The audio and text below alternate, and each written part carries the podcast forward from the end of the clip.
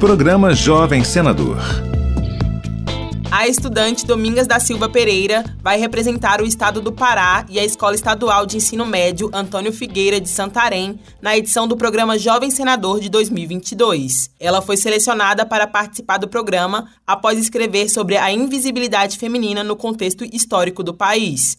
A estudante conta que não esperava que sua redação fosse escolhida. Durante a preparatória, eu falava, eu tenho 1% de chance para ganhar, porque eu tô concorrendo com grandes escolas. E eu ficava, eu não sei se eu vou conseguir, mas só se pelo menos uma pessoa ler a minha redação, eu vou ficar muito feliz, porque tudo que tem lá é o que eu queria que fosse ouvido. Acompanhe todos os detalhes do programa Jovem Senador no site senado.leg.br barra Jovem Senador.